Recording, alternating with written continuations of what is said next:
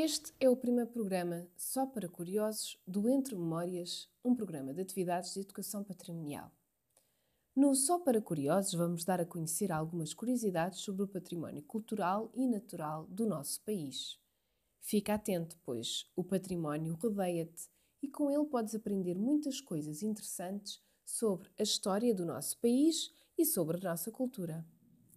Mas o que é isto de património? Património é uma espécie de tesouro que herdamos do passado, mas que também é construído no presente. Como é considerado um tesouro, tem um interesse relevante para a identidade da cultura de um povo, de um país.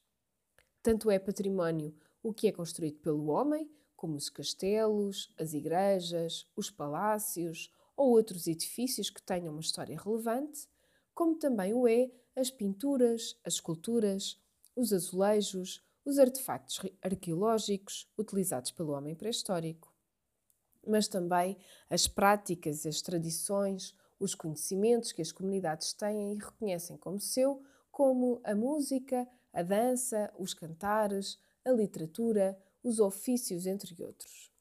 A tudo isto chamamos de património cultural.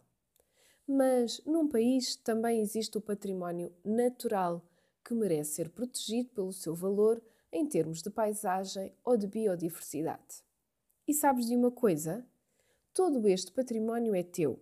Sim, teu! E como se trata de um tesouro, todos nós somos guardiões do património cultural e natural do nosso país e não só.